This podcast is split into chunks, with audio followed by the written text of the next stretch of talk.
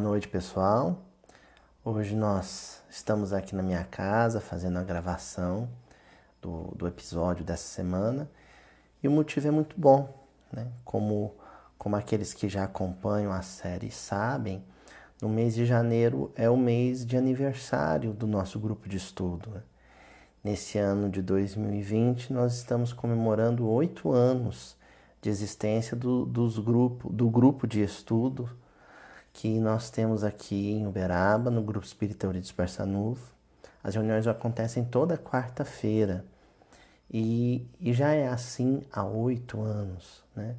É, as gravações e a, e a, publicação dos vídeos acontece há menos tempo, cerca de, de três anos. Né? Mas o grupo em si, as reuniões de estudo, elas já, já duram desde janeiro de 2012.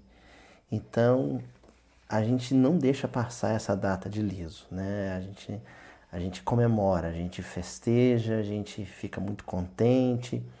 É, aqui em Uberaba a gente se abraça, a gente toma um lanche junto, porque manter uma tarefa em nome de Jesus nos dias de hoje, com as dificuldades encontradas, uh, aberta e, e espalhando seus frutos por oito anos, é um motivo de grande alegria. No ano passado, nós começamos um projeto né, que nós pretendemos dar continuidade e concluí-lo nesse ano. Que projeto foi esse? No mês de aniversário de janeiro de 2019, mês em que nós fizemos sete anos de existência, né, em que o grupo comemorou sete anos de existência, nós realizamos um estudo, uma série de estudos é, muito específicos, muito pontuais sobre a primeira parte do livro Paulo e Estevão. Por quê? Porque o livro Paulo e Estevão ele tem uma afinidade muito grande, uma conexão muito profunda com o Evangelho de Mateus, que é o livro que nós estudamos no grupo de estudo. O Evangelho de Mateus ele vai passando de mãos em mãos. Né? Ele vai passando de Pedro para Gesiel, aí Gesiel é martirizado, o evangelho volta para as mãos de Pedro, depois Pedro entrega para Paulo, né? E vai ser o, o evangelho companheiro de Paulo nas suas viagens, né? Gamaliel vai estudar o evangelho de, de Mateus também, né? Que no, no livro aparece com o codinome de manuscritos de Levi. Então, a, a, as afinidades entre Paulo e Estevão, e especificamente esse evangelho, esse livro evangélico que nós estudamos no grupo, que é o Evangelho de Mateus, são enormes. Isso justifica a nós comemorarmos o, sétimo ano de aniversário estudando Paulo e Estevão. Como não seria possível, né, no prazo de um mês, realizar a obra toda, não sem perda de análise, né, sem algum prejuízo na análise, nós optamos por dividir a, a comemoração em dois anos consecutivos. Então, nós estudamos no ano passado o primeiro livro de Paulo e Estevão, ou, ou primeira parte de Paulo e Estevão, e esse ano nós vamos estudar, conforme prometido, a segunda parte de Paulo e Estevão. E aqui vale uma, um, uma observação, né? Aliás, uma satisfação que, que é importante dar a, a todos vocês que acompanham o canal. No ano passado, algumas pessoas uh, chegaram a reclamar um pouquinho é, de nós tomarmos quatro semanas, né? Porque aí a série aconteceu durante quatro semanas e foi interrompido a sequência de, de estudos sobre os versículos do Evangelho de Mateus, né? E o pessoal, algumas pessoas, poucas pessoas chegaram a fazer esse comentário: ah, nós não queríamos que interrompesse os estudos de Mateus. Mas acontece que essas pausas, elas são didáticas e são muito importantes para a própria estrutura do estudo, né? a estrutura de funcionamento do estudo. Primeiro porque, ao fazer essa pausa, nós ins conseguimos inserir, temos a oportunidade de inserir na, na, dentro do canal e dentro do grande programa didático que, que hoje se tornou né, o projeto de, de estudo miudinho aqui em Uberaba, é, estudos paradigmáticos, estudos que são fundamentais, que são base, né? Ao longo de toda a série, quem a acompanha sabe que volta e meia a gente interrompe a sequência para oferecer estudos que vão ser fundamento para a próxima sequência de, de versículos a serem estudados. E isso aconteceu ano passado, né? Os estudos que nós realizamos a primeira parte, né, especificamente sobre Gesiel né, e sobre Abigail, foram fundamento para todos os versículos analisados ao longo do ano. E esse ano a gente espera que aconteça a mesma coisa. Né? O estudo da segunda parte de Paulo Estevão vai ser fundamento, vai ser base para os estudos que nós realizaremos ao longo de 2020, os versículos que nós analisaremos ao longo do ano. Né? Então, essa é a primeira razão. A segunda razão, conforme eu havia dito, estrutural, é que é sempre muito é, oportuno para nós que gravamos ter um delay, né, ter um distanciamento de três ou quatro semanas entre o episódio que está sendo gravado na semana e o episódio que está sendo publicado naquela mesma semana.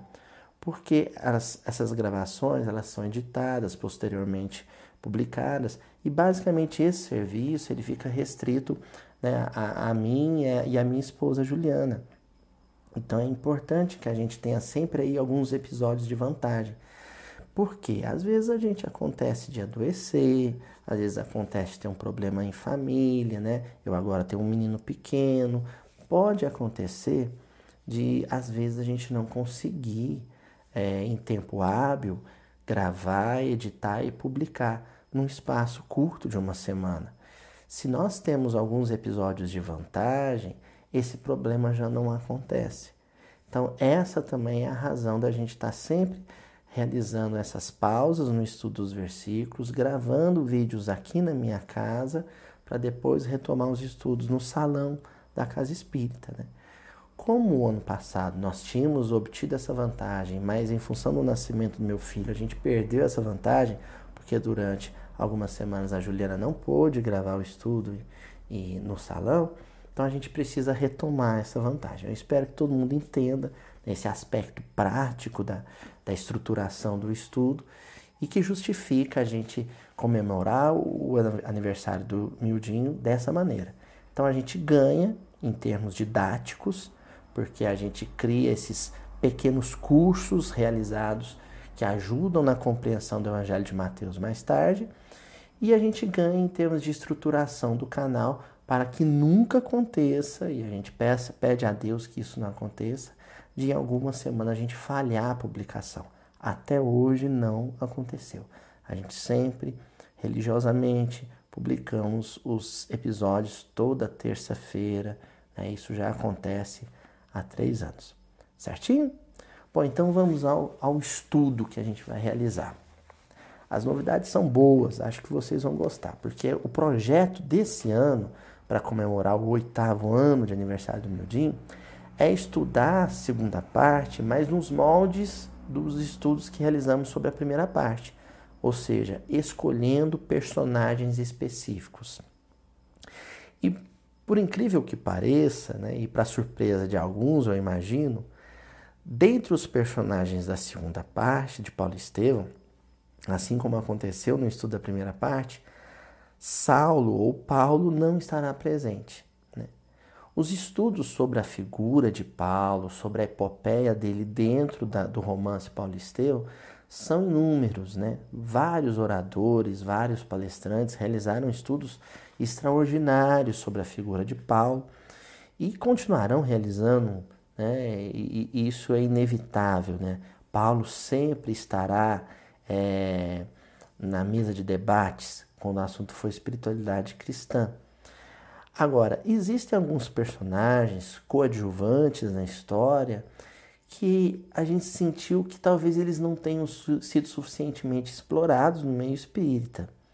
Ocasionalmente, aqui e ali, mas não com a frequência que eles mereciam. Então, a proposta no segundo, na segunda etapa do estudo do Paulo Estevão é a gente realizar um estudo mais aprofundado sobre alguns personagens específicos que não seja Paulo. Né? Então, a, a, a ideia é que no estudo de hoje a gente aborde a personalidade de Gamaliel, né? o mestre Gamaliel, o rabino Gamaliel, mestre de Saulo de Tarso. No próximo estudo, na outra semana, nós vamos estudar a, a personalidade do casal Áquila e Prisca. Né? A temporada que Paulo passa no deserto, no oásis de, aliás, no oásis do deserto de Dan, né? a, a, a luta e o esforço desse casal na, no, no, na comunidade cristã de Roma. E na terceira semana nós vamos estudar a personalidade de Simão Pedro. Né? Uma personalidade que, que aparece o tempo todo na, na, no, no texto bíblico, mas o Pedro apresentado por Emmanuel, dentro do contexto da narrativa de Paulo e Estevão, esse é um Pedro especial, porque é um Pedro pós-Pentecostes, né? é um Pedro pós-crucificação, inclusive. Então é, é, é um Pedro é, realmente pai da igreja cristã, da igreja primitiva. Ele vai merecer então um episódio especial. Então, esses, esses três tópicos é o que a gente pretende aqui. Primeiro, a personalidade de Gamaliel, depois, o casal Áquila, Áquila e Prisca, e por último, Simão Pedro. Ok? Vamos então estudar sobre Gamaliel? Bom, Gamaliel, quem é Gamaliel? Saulo de Tarso, né, o nosso, nosso herói da, da epopeia, Paulo e Estevão, ele era um jovem rabino, né, um jovem estudante das leis da Torá e dos profetas, né, da, da Torá e da Tanar. Né, e ele teve um mestre, todo grande doutor foi aluno de um outro doutor. Né? Todo grande intelectual da, da, letra religiosa na tradição hebraica teve como professor um outro intelectual da letra religiosa na tradição hebraica. Né? Com Saulo de Tarso não foi diferente. E o mestre de Saulo, né, de Shaul, né, foi a figura de Gamaliel. Gamaliel ele era um ícone dentro de Jerusalém, ele era uma personalidade uh, de destaque dentro da, da comunidade religiosa, do clero israelita, né? porque ele era neto de Léo. O rabinato de Jerusalém, né? o farisaísmo, era dividido em duas escolas, duas vertentes, duas linhagens de, de, de preparo e treinamento dos rabinos. A primeira era a de Shammai e a segunda era a de Léo. Então, Shammai e Léo eram os dois grandes mestres dos quais né, se desenvolveu um, é, se desenvolveram duas linhagens de estudo. O que, que diferenciava a, a escola é, rabínica de Shammai e a escola rabínica de Léo? Shammai era mais purista e ele era mais fechado em si, né? É, os rabinos que descendiam dessa linhagem, dessa escola, desse julgo, como era o termo da época usado, né? Eles tinham mais resistência ao intercâmbio, ao contato com as culturas dos pagãos, dos goim, né? Do, dos estrangeiros, dos gentios. Enquanto a escola de Léo era uma escola vanguardista, era uma escola ah, que entendia a importância de que Israel permutasse cultura, conhecimento e, e, e a, apresentasse a, as verdades da Torá para as demais culturas. Né? Então, isso é o que vai caracterizar os rabinos da escola de Léo. Gamaliel era neto de Léo. Né? Ele, ele era um rabino dessa linhagem. Paulo vai ser é, formado, né? ele vai se formar enquanto rabino segundo os princípios dessa, dessa linhagem. Né? Então, Gamaliel é essa figura iminente com essa visão universalista, né?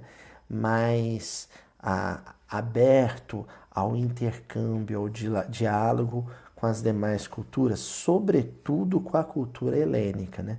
Isso fica evidente no início da narrativa de Paulo e Estevão, é, quando, por exemplo, Paulo aparece né, com roupas é, de estilo grego, montado numa biga romana. Quer dizer, Paulo era um cidadão de três mundos, né? Ele era um cidadão um pouco romano, um pouco grego, um pouco israelita. Então, essa, essa característica cosmopolita da personalidade de Saulo de Tarso tem muito a ver com a formação que ele recebeu como rabino, né? como um rabino da casa de, de, de Léo, da, da linhagem de, de Léo. Mas Gamaliel, especificamente, ele vai se destacar nessa história por conta do seu movimento de conversão.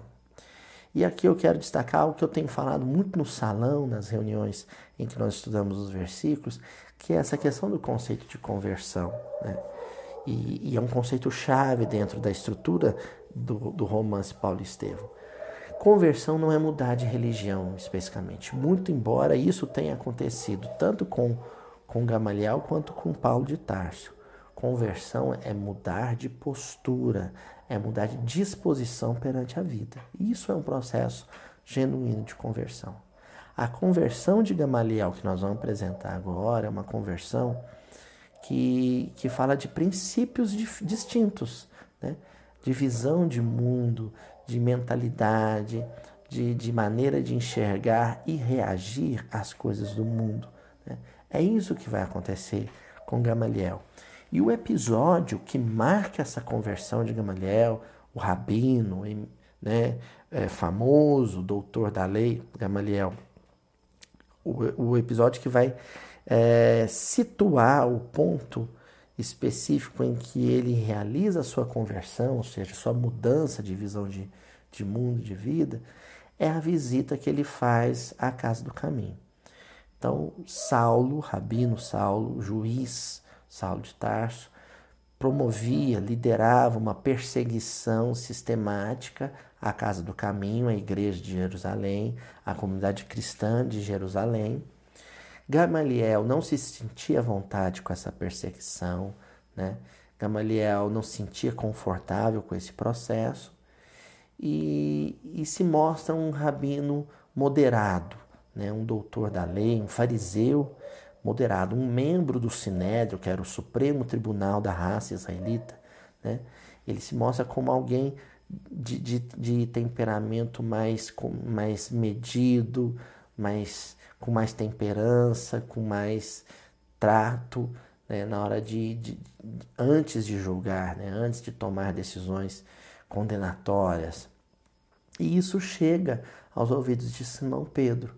Simão Pedro então cogita que talvez se ele apresentasse a realidade da essência do trabalho da Casa do Caminho diretamente para Gamaliel, talvez Gamaliel assumisse uma posição de advogado de defesa, né?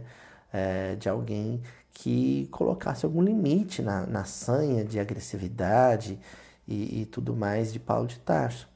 Então Simão Pedro encaminha até Gamaliel um convite que ele viesse até a casa do caminho para conhecer o trabalho que era realizado ali. E Gamaliel aceita o convite. Ele vai até a casa do caminho. E aí o Emmanuel ele já destaca, né, isso vai ser narrado lá no capítulo 7, na primeira parte, as primeiras perseguições, chama o capítulo, né? Ele vai descrever o estado de espírito e a reação de Gamaliel quando ele entra na casa do caminho.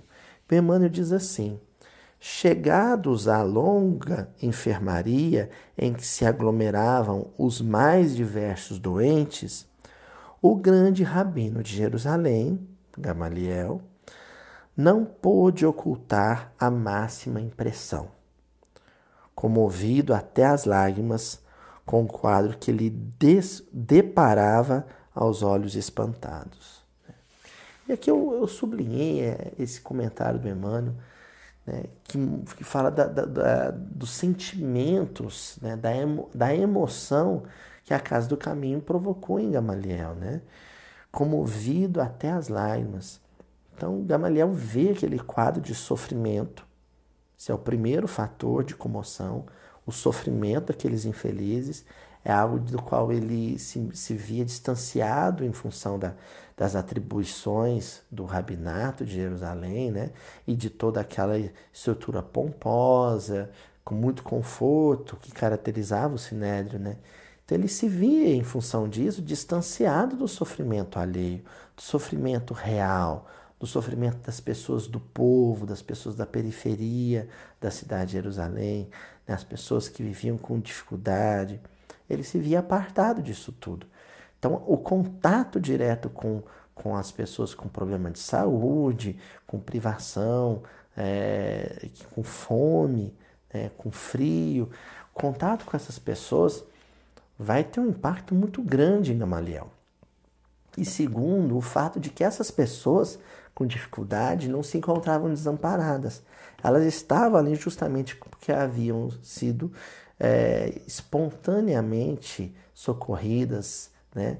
É, cuidadas, alimentadas, agasalhadas pela figura daqueles seguidores do, do, do carpinteiro de Nazaré, para usar uma expressão do próprio Paulo. Né? Então, ele, essas duas coisas o comovem: o sofrimento das pessoas socorridas e a generosidade de quem socorre. Esses dois aspectos aí vão pegar o Gamaliel de jeito e vão pegar ele pelo coração. Eu já devo ter contado em algum episódio do Mildinho, com certeza, porque isso é, um, é, uma, é uma parábola padrão dentro da, da própria formação da tradição de Israel, né? É, isso está no Talmud, que é aquela que fala sobre o, o mestre, né, o rabino, que chega até o seu jovem discípulo e faz o seguinte, questionamento: qual é o membro do corpo mais útil ao entendimento da lei de Deus? A cabeça ou o coração? O cérebro ou o coração? Né? A cabeça ou o peito? E o aluno prontamente responde que seria o peito, o coração. E o mestre o corrige, dizendo que não, o membro indispensável para que esse entendimento seja genuíno seria então o pescoço, porque ele está ali na posição é, mediadora né, entre o raciocínio, a intelectualidade, a cultura, a erudição do cérebro e a emotividade, o sentimento que caracteriza as forças do coração. O pescoço está ali no meio do caminho. Toda intelectualidade, todo conhecimento que a gente assimila por meio da leitura, por meio da, da oratória, fica represado por um tempo no intelecto, mas te, depois jorra, deságua passando pelo pescoço até o coração. É claro que isso é uma figura de linguagem, uma imagem né, é, retórica que tenta enfatizar o aspecto de que deve haver uma harmonia entre conhecimento e sentimento, entre cérebro e coração. Gamaliel já estudava há tanto tempo o cérebro já estava tão abarrotado de conhecimento, de letra teológica, mas esse escoamento, né, essa derrama de conhecimento da cabeça para o coração não havia acontecido plenamente até aquele momento. Né? Ele se encontrava doente do pescoço, né? o conhecimento ficava represado no cérebro e não descia para o coração. E, e é justamente o que vai acontecer quando ele chora. O momento em que ele chora vendo os enfermos da Casa do Caminho e os colaboradores da Casa do Caminho atuando, esse é o momento em que todo aquele conhecimento sobre a lei de Deus, que estava represado no cérebro, que estava aprisionado no cérebro, conseguiu, enfim, chegar ao coração. Né? E, e esse é um ponto crucial, porque o Emmanuel continua dizendo assim: em leitos acolhedores via anciães de cabelos nevados pelo inverno da vida e crianças esquálidas cujos olhares agraciados acompanhavam o vulto de Pedro. E aqui eu sublinho o vulto de Pedro, porque para consolidar, sedimentar, para é, selar esse conhecimento que enfim chegava ao coração, era importante que Gamaliel entrasse em contato com uma coisa chamada testemunho. Alguém que não soubesse simplesmente a lei de Deus, alguém que estivesse a vivenciá-la, né? alguém que encarnasse essa lei. E a figura de Pedro cumpriu esse papel. Gamaliel viu o que seria a praxis, né? a prática, a ação, a atividade a realização, a força de realização de alguém que tivesse o coração tocado pela mensagem de Deus, né? que é o que começava a acontecer com ele, Gamaliel. O grande rabino estava atônito diante do que ali via e ouvia. Só agora reconhecia que o judaísmo não havia cogitado desses pousos de amor. Olha que interessante, cogitado desses pousos de amor. Porque cogitar é, é, é uma reflexão intelectual, cerebral, né? Então, toda a reflexão cerebral, o cálculo medido, né, a técnica fria, não tinha sido capaz de cogitar, de supor que é necessário estender a mão a quem sofre, que é necessário erguer postos de socorro ao sofrimento e ao desespero alheio. Então o que acontece é que o Gamaliel, agora enfim com o coração sensibilizado, ele começa a realizar ali na casa do caminho um diálogo com Pedro. E a certa altura desse diálogo com Pedro, né, ele, ele inclusive havia acabado de encontrar um amigo, um velho amigo, que era o Samônio, né, um rico proprietário que se via na rua da amargura, havia sido abandonado pela família, alguma coisa meio parecido com, com o livro de Jó, né?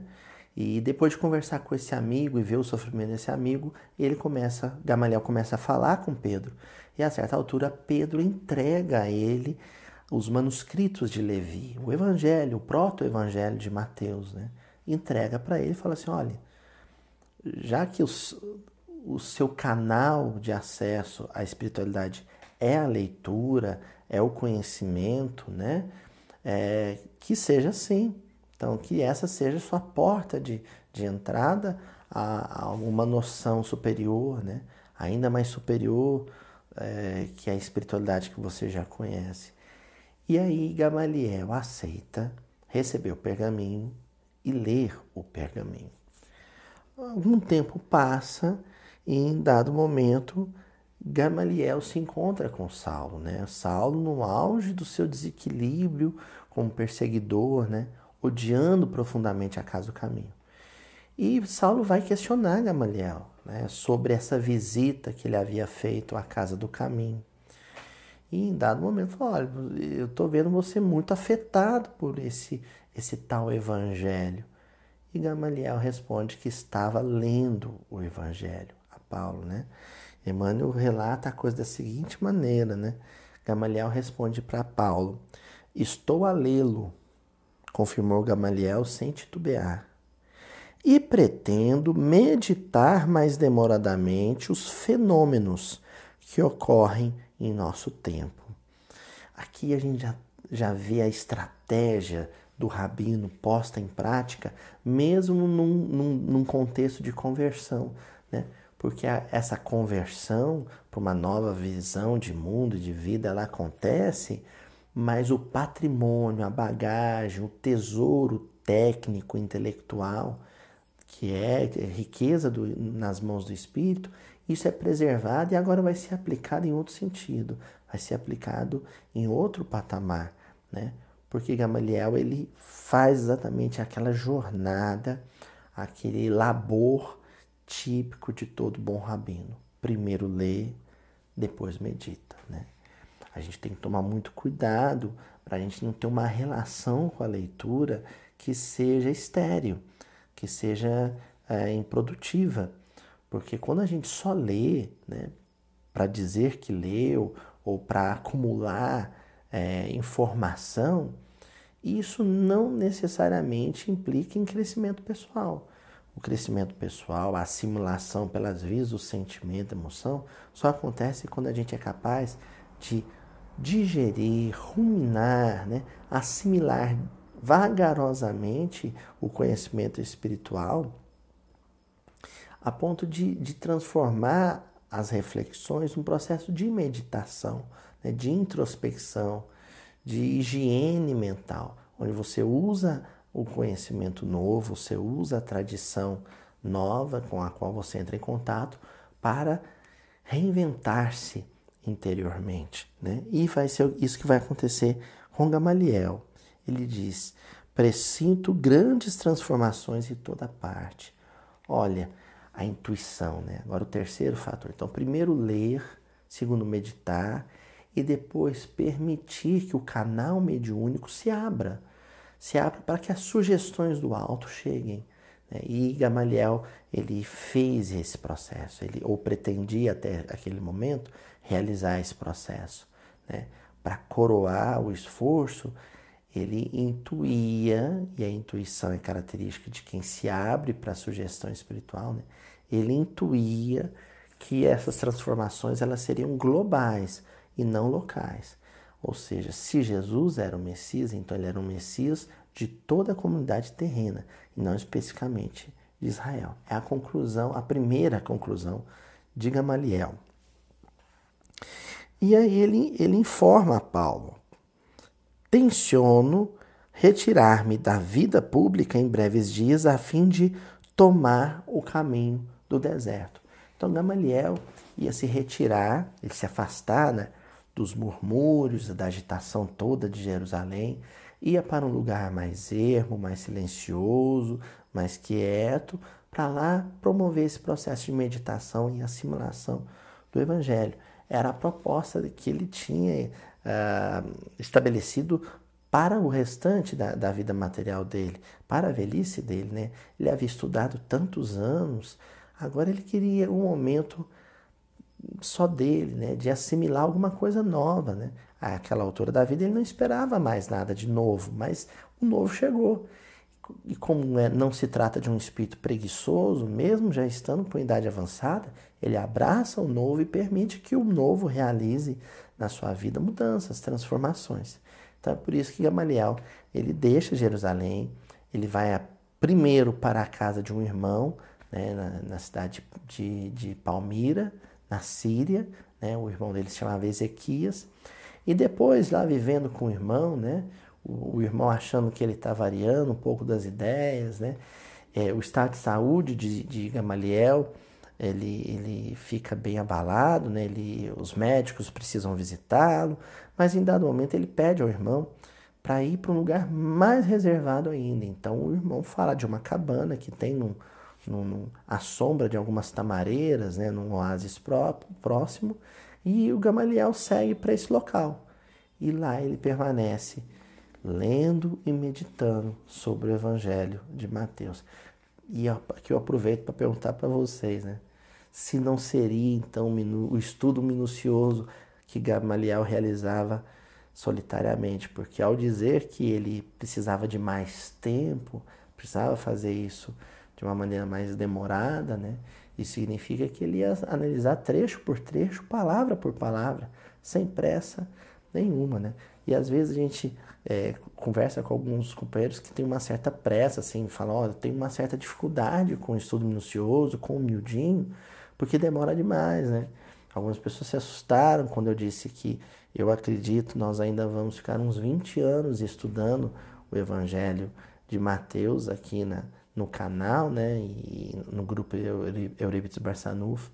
Mas é isso mesmo, né? Como a proposta é fazer um estudo é, meditativo, um estudo de profunda introspecção, né? Que leve a uma profunda introspecção, então nós não temos pressa nenhuma de acabar esse livro, né? E aí, na segunda parte, no capítulo 2 do livro Paulo Estevam, intitulado O Tecelão, o Gamaliel se encontra nessa, nessa cabana, nessa chopana, uh, no oásis, um pouco afastado da, da, da cidade de Palmira, na Síria. E é para lá que Paulo de Tarso se dirige, né? depois de algumas atribulações, algumas dificuldades vividas em Damasco, né? O próprio Ananias recomenda a ele, ó, você precisa de, se recolher, de se reservar um tempo, né? E aí ele tem a ideia de também ir para o deserto, ouve falar de onde se encontrava Gamaliel e ele vai lá para se encontrar com o mestre e voltar a ser aluno, né? A bem da verdade é isso que vai acontecer a essa altura na narrativa do Paulo Estevão. Paulo volta a ser pupilo de Gamaliel mais uma vez, já era um homem de 30 anos. Né? Ele tinha ido para as mãos de Gamaliel logo depois do seu bar mitzvah, né, 13, 14 anos, ele vai viver em Jerusalém sob a tutela, sob a paternidade de Gamaliel durante muito tempo, né, até completar seus estudos. E agora, com 30 anos, no momento da sua conversão, Paulo já havia encontrado com Cristo na estrada de Damasco, então ele sente essa necessidade interior de, de, de sentar aos pés do seu pai espiritual, né? E eu fico pensando, né? Todos nós temos uma figura assim na nossa vida, que pode ser uma, um senhor ou uma senhora, mas nós temos alguém é, aos, pés dos qual, do, aos pés do qual nós vamos nos sentar reverentes para aprender, né? E é isso que Paulo queria realizar. Ele vai até Palmira, vai até a tal cabana e se encontra com Gamaliel. E a primeira coisa que Paulo faz é se queixar. Né? Lembremos que a conversão tinha acontecido, Paulo era o grande rabino que, que, que, sempre foi, ele não deixa de ser, mas ele, ele ainda tinha alguns, alguns aspectos, Paulo ainda era um tanto imaturo, ele precisava adquirir alguma maturidade. Mais tarde, as viagens, as, as dificuldades no trabalho de pregação do Evangelho vão trazer essa maturidade para Paulo, mas nesse momento ele não tinha. Então ele encontra com Gamaliel e fica um tempão assim, se queixando para Gamaliel. E ele se queixa de basicamente uma coisa só. Ó, desde que eu me converti, eu só encontro dificuldades. Ninguém me entende, ninguém me aceita, ninguém me acolhe, né? Eu me sinto uh, excluído, eu me sinto recusado, rejeitado né, por aqueles que não são cristãos. E ele reclama para Gamaliel também da dificuldade material que ele se encontrava, né? Ele não sendo mais um membro do Sinédrio, Paulo tinha perdido a sua grande fonte de renda. Então ele ele estava vivendo a misericórdia alheia, né? Com pouquíssimo recurso que lhe restava, né? E ele reclama disso para Gamaliel. E aqui há um ponto áureo, né? Da, da, do nosso esforço aqui de, de entendimento da mentalidade de Gamaliel porque Gamaliel vai conversar, começar a falar com Paulo sobre dificuldade, sobre sofrimento, sobre luta, sobre obstáculos, né? Que é algo que ele tinha, sobre que ele tinha começado a meditar lá na casa do caminho. Então, se, se vocês me perguntarem assim, qual que é o tópico central do estudo de hoje, é a inteligência emocional que precisamos ter para lidar com situações adversas, com situações extremas, né, de privação, de dor, de sofrimento, de abandono, de perseguição. Né? É, é, esse é o tópico central aqui. Gamaliel tinha conseguido assimilar isso, Paulo ainda não. Então Gamaliel diz para ele assim: talvez os discípulos estejam à espera de dominações políticas ou de altas expressões financeiras. Aí eu sublinhei dominações políticas e altas expressões financeiras. Primeiro, essas dominações políticas, porque nós ainda de, depositamos demasiada fé em homens, homens públicos. Né? Nós ainda acreditamos que a vida vai melhorar, toda a vida vai melhorar, a violência vai acabar, a fome vai acabar, as pessoas vão morar bem, não vai ter mais uh, problema de segurança pública, a saúde vai ser um primor o dia que nós situarmos no poder público é, os homens certos, né? E vivemos com essa ilusão, em função dessa ilusão, dessa ilusão vem o partidarismo, e a, a propósito do partidarismo vem os atritos com, com pessoas que muitas vezes nós amamos. Né? Essa fé demasiada na dominação pública ou dominação política, né? no governo da vida pública, isso aí é fruto de ingenuidade, de maturidade, porque um homem sozinho, uma pessoa sozinha, não promove, promove mudanças, né? Essa ideia é, nossa de ficar aguardando salvadores da pátria, literalmente, isso aí é, é fruto da nossa fragilidade no entendimento do Evangelho. Porque o Evangelho fala de autoeducação cada indivíduo, indivíduo né, separadamente, é, introspectivamente, vai realizar seu processo de, de depuração espiritual e a somatória dos indivíduos depurados, e isso leva tempo, é um projeto a longo prazo, vai uh, ter como consequência uh, suprema a renovação de toda a coletividade, de toda a humanidade. É assim que funciona. E aí ele continua dizendo para Paulo: se ele, Jesus, que era puro e inimitável, por excelência, andou entre sofrimentos e incompreensões nesse mundo, não é justo aguardemos repouso e vida fácil em nossa miserável condição de pecadores, né? Então, esse repouso e essa vida fácil, essa ausência de problema, essa ausência de dificuldade, que muitas vezes equivocadamente a gente associa a conforto financeiro, né, a estabilidade financeira, e isso também é uma grande ilusão, porque isso não, não acontece de fato. Né? Às vezes a gente fica com a ilusão de que se a gente jogar no prêmio da Mega Sena da virada de 300 milhões, ah, se eu tivesse esse recurso, aí a minha vida ia ser diferente.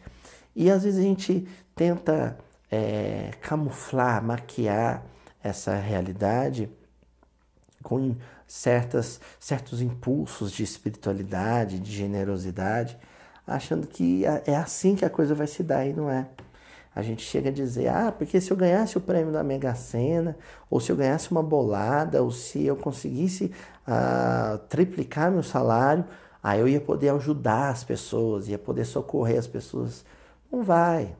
A tendência nossa, no nosso estágio evolutivo, com as nossas características, ao termos segurança financeira, é nos isolarmos, nos fecharmos, nos trancafiarmos em nós mesmos, né? só pensando em nossas carências, nossos anseios, nossos caprichos, nossos quereres. Né? Essa é a tendência, é a gente ficar totalmente centrado em si e, e, e usar esse conforto material em causa própria, somente. Né? Ao passo que outras pessoas, com privação, com limitação, são pessoas generosas que sabem abrir a mão, que sabem estender as mãos. Né? Ah, e aí o Gamaliel completa para Paulo: não é justo aguardemos repouso à vida fácil em nossa miserável condição de pecadores. É, querer uma vida sem problema, uma vida de sossego, trazendo no coração tantas mazelas, é não ter entendido muito bem como funciona a engrenagem, o mecanismo da vida. Né? Ah, quem tem alguma coisa a ser corrigido no coração precisa viver situações, experiências ásperas, desafiadoras, para que isso seja ajustado, isso seja sanado. Aí então Gamaliel começa a fazer o que ele fazia de melhor, né? que é a interpretação bíblica, que é a exegese bíblica. Né? Ele começa a fazer isso para o seu aluno, a Saulo de Tarso. Porque Paulo trouxe tantos problemas para Gamaliel resolver e ele esperava que Gamaliel, num passe de mágicas, é, fosse dizer duas ou três palavras e esses problemas fossem resolvidos. E Gamaliel falou: Não, não vou te entregar mastigado, eu vou te ajudar a entender o texto bíblico e aí o que você vai fazer desse conhecimento é problema seu. Né? Isso é atitude de grande mestre. Né? E aí Gamaliel recorre a Êxodos, né? a passagem da jornada é, do povo de Israel pelo deserto Sinai, liderados por Moisés, e mais tarde por Josué, né? na reta final já liderados por Josué, na travessia do Jordão e a entrada na terra prometida. Ele faz uma análise dessa passagem que é algo de primoroso, é alguma coisa que o movimento espírita precisa explorar mais, porque ele consegue resumir, sintetizar nessa exegese, nessa interpretação, toda a estrutura evolutiva do homem e todo o sentido do Evangelho na nossa vida. O que o Evangelho significa para a nossa evolução está condensado aqui. Gamaliel começa dizendo assim: Nossos avós antes de receber o maná do céu, atravessaram tempos sombrios de miséria, escravidão e sofrimento. Sem as angústias do deserto, Moisés jamais encontraria na rocha estéril a fonte de água viva. Olha, como, como aqui Gamaliel já começa a situar, situar a dinâmica. Primeiro vem o processo de aperfeiçoamento, depois vem o processo de consolação. Né? Porque se a consolação ela, ela aparece nesse processo assim e, e fica, né? se vem o, o colo divino e, e, a, e a vida se resumir a isso, ninguém evolui, ninguém cresce. Então Deus vai alternando, né? realizando essa dinâmica, alternando colo, consolo, afago, carinho, socorro, mas também momentos em que o homem entregue as consequências de suas atitudes, de seus atos, de suas realizações. Né? E just, justamente nesses momentos em que o homem assume o comando e faz suas escolhas, é o momento em que o homem também passa por dificuldades e por padecimentos que lhe serão úteis na, na, na caminhada evolutiva.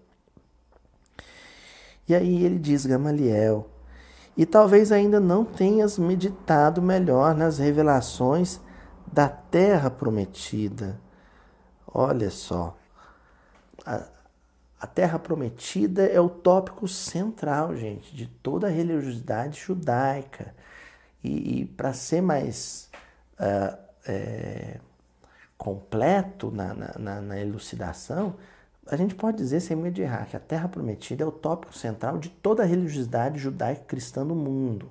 Toda a espiritualidade é, descendente de, de, da espiritualidade de Abraão, elas se orienta por esse eixo, né? Da questão da Terra Prometida. Que, que região seria essa se guardando a compreensão mais vasta de Deus, descobrimos em todos os pontos do mundo mananciais de sua proteção. Né? Ah, era uma, é uma terra próspera.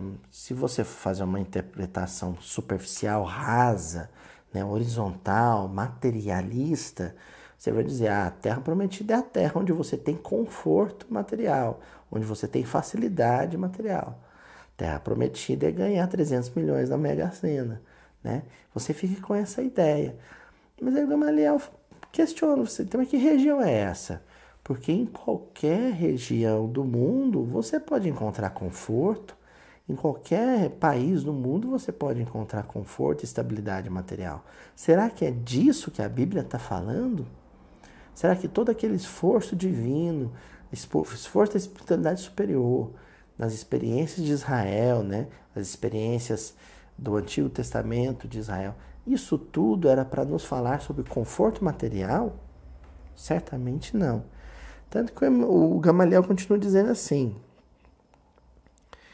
Nas minhas reflexões solitárias, cheguei à conclusão de que a terra prometida pelas divinas revelações é, é o evangelho do Cristo Jesus. E pronto. Gamaliel, ele desencarcera a noção, o conceito terra prometida, daquela materialidade toda que imaginava um país, né, como as pessoas estão lá lutando por um Estado nacional. Ele tira, arranca daí o conceito de terra prometida e projeta isso para o infinito. Terra prometida, então, é uma proposta de vida. Terra prometida é uma maneira de viver. Terra prometida é a maneira como Jesus viveu. Se você consegue se espelhar nele e experimentar essa proposta de vida e se arrojar né, a, a esse investimento, a esse empreendimento grande que é viver como Jesus viveu, você chegou à Terra Prometida. E a meditação nos sugere comparações mais profundas. Quando nossos ascendentes mais corajosos trabalhavam por conquistar a região privilegiada, numerosas pessoas tentavam desanimar os mais pertinazes, asseverando que o terreno era inóspito, que os ares eram insalubres e portadores de febres mortais, que o, os habitantes eram intratáveis devoradores de carne humana. Então, isso é histórico. Né? Todas as vezes que alguém ou uma determinada comunidade decide abraçar uma proposta nova de, de, de, de vida, aqueles que não querem tomar a mesma decisão, que não querem empreender o mesmo movimento, tendem a desqualificar essa nova proposta de vida. Né? Em síntese, quem não quer abraçar Jesus como um estilo de vida, como uma maneira de viver, tende a desqualificar Jesus. Né? E é isso que vai estar tá sempre acontecendo. Se isso é uma, uma realidade não tem como mudar isso, né? já diz o ditado popular: o que não tem remédio, remediado está. Né? Não tem como fugir desse tipo de perseguição. Então, o melhor é se acostumar com ela e se adaptar a ela e tirar proveito dela né? e, e, olhar para ela com, com um olhar mais otimista, mais sereno, mais misericordioso. Isso é a conversão, é mudar o olhar sobre as circunstâncias. Mas Josué e Caleb, num esforço heróico, penetraram a terra desconhecida venceram os primeiros obstáculos e voltaram dizendo que dentro da região manava leite e mel. Aqui a gente vai dar uma pausa antes de encerrar a leitura, porque isso aqui daria um seminário, gente. Primeiro, Josué e Caleb, né? Josué assumindo aquela posição de liderança que antes era de Moisés, adentro uma terra desconhecida, né? Abraçar o evangelho como proposta de vida é, sobretudo, uma questão de coragem, de valentia. Né? Quando a gente abraça, a gente não sabe bem como a vida vai ser depois disso. A gente nunca sabe como as pessoas vão reagir às nossas novas atitudes. Né? Pode ser que alguém entenda bem e que aplauda e que queira repetir a atitude e nos imitar. Como pode ser também que alguém entenda mal, que alguém faça críticas, que alguém desconsidere o nosso esforço. Não dá para saber. Então, a questão é não focar no que os outros pensam. Uma coisa tão elementar, hoje em dia até tão clichê, né? A questão é focar na consciência. É a consciência que vai ser a bússola, o norte que vai direcionar nossas, nossos passos, nossa caminhada e não a opinião, a opinião, a opinião alheia. Né? E não o, o, o que os outros vão achar se é certo ou errado, porque as pessoas estão em estágios evolutivos distintos. Né? E é natural que quem esteja na retaguarda vocifere contra aquele que está na vanguarda. Isso é natural. Não adianta a gente reclamar disso, como Paulo estava fazendo com Gamaliel. E essa questão de adentrar a região que manava leite e mel, né? E aqui vale um pouco de, de análise do termo leite, o termo mel, né? O leite na cultura, na tradição de Israel, está muito associado à festa de Shavuot, né? Que, que equivale ao nosso Pentecostes, né? Que acontece exatamente 50 dias depois da Pessah, né? Da, da, depois que a, a, Páscoa aconteceu. 50 dias depois é o Shavuot. O que, que se comemora em Shavuot? Se comemora a entrega das tábuas ao povo, né? a entrega da lei ao povo, da Torá ao povo de Israel. Né? É isso que eles celebram. E aí, nessa data comemorativa, as iguarias, os alimentos, né, são todos laticínios, né? Se faz coalhada, se faz uma variedade enorme de queijos, né, de tortas, de manjares, todos eles feitos com leite. Por quê? Porque se entende que Deus, o Pai, nutriu seus filhos, né, as crianças espirituais que nós somos, com conhecimento, com a verdade eterna como uma mãe, um pai que dá uma, uma mamadeira cheia de leite para um bebê. Né? A, a Torá, a, a lei, os profetas, né? para os cristãos, os evangelhos todos, né? e para nós espíritas, é, os evangelhos, a Torá e a obra básica de Allan Kardec, a psicografia de Chico Xavier, isso tudo é leite, né? É, com o qual nós, nossa infância espiritual se nutre para se robustecer, para adquirir força, vigor e crescer, né? E se desenvolver. Né? Então, o leite representa ah, o conhecimento espiritual, a verdade descida do alto, né? Que nos chegou por vias da, da inspiração. E o mel, o mel está associado justamente à bondade, né? à doçura. O mel é aquilo que é colocado para adoçar, para quebrar o azedume, para quebrar a amargura. É, o, é o, justamente o mel, né? E é, uma coisa interessante, né?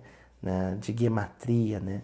o valor numérico de Davash, que é, quer dizer mel, né? a palavra mel é, em hebraico é Davash, ah, o valor de gematria é o mesmo de uma das expressões é, com que se refere a Deus, que é o Av Ha-Rahamim, né? que é o Pai Misericordioso. Olha que interessante. O valor numérico da palavra Davash, mel, é exatamente o mesmo valor da, da, do, do, da expressão Av Ha-Rahamim, né? Pai todo misericordioso, ou Pai misericordioso. Então o mel representa a misericórdia de Deus. E o Gamaliel ele destaca isso porque é o que ele encontrou na casa do caminho. Ali na casa do caminho ele é o momento em que ele chega à terra prometida. O que, que ele encontra na casa do caminho? Ele encontra leite, o conhecimento da lei divina puro, né, nutrindo as pessoas e, sobretudo, quem inaugura isso na Casa do Caminho é Estevão. Né? Estevão faz o leite da, da, da, das verdades eternas jorrar na Casa do Caminho. E misericórdia, o mel da Vaste. Né? É, o, cada gesto de carinho de Simão Pedro, pegando uma criança no colo, é, ajudando um ancião a caminhar, um, entregando um prato de sopa quente a um doente, um faminto. Isso é o mel. Né? Isso é a misericórdia de Deus. É Deus ajudando o ser humano nas suas dificuldades, nas suas limitações, nas suas fragilidades. Né? Então, isso é o leite e o mel. A terra prometida é o Evangelho e, e dela jorra conhecimento, jorra é, instrução, jorra orientação, mas também jorra abraço, jorra agasalho, jorra um prato de sopa, jorra um sorriso, jorra um olhar, né? a misericórdia. A revelação divina deve referir-se a uma região bendita, cujo clima espiritual seja feito de paz e luz. Adaptarmos-nos ao Evangelho é descobrir outro país, cujo, cuja grandeza se perde no infinito da alma. Que coisa impressionante, né? Muitas vezes a gente está insatisfeito com o nosso país, a gente quer ir para um outro país porque julga que lá as pessoas vivem melhor. Aí chega lá, se decepciona porque descobre que os problemas são diferentes, mas tem problema do mesmo jeito, né? Ou a pessoa que quer também mudar na marra, né? Mudar no supetão, na, a força bruta, o nosso país, para que ele seja um país diferente. Isso tudo é grande ilusão também, porque essas nacionalidades do mundo, esses estados nacionais, esses países do mundo, são tudo ah, grandes ilusões, né? essas bandeiras, esses territórios. Isso tudo vai desaparecer com o tempo, vai desaparecer na névoa. Né? Ah, o único país que a gente deve almejar é ir até ele e viver nele, é esse país da terra prometida nós mencionamos, do conhecimento superior e da misericórdia divina. Né? Essa, esse é o ambiente em que a gente deve se acomodar, se aconchegar. Né? Essa é a terra que a gente tem que pisar. Né? De modo que, estando nela, não importa o país em que a gente viva, né? porque a gente foi saciado com o leite do conhecimento divino, e com o mel da misericórdia de Deus, né? conforme as orientações, as explicações do mestre, o Rab, né? o Rabino Gamaliel. Né? Esse é o recado que a gente tinha para dar no episódio de hoje sobre Gamaliel, essa personagem incrível do, do romance Paulo e Estevão, né? E que nós possamos fazer essa conversão que, que realizou é, Gamaliel. E se já fizemos, que tenhamos forças para perseverar nela, né? Em nome de Jesus, nosso Senhor Jesus Cristo, amado e querido. Muito obrigado e até a semana que vem com um estudo sobre Áquila e Prisca, gente.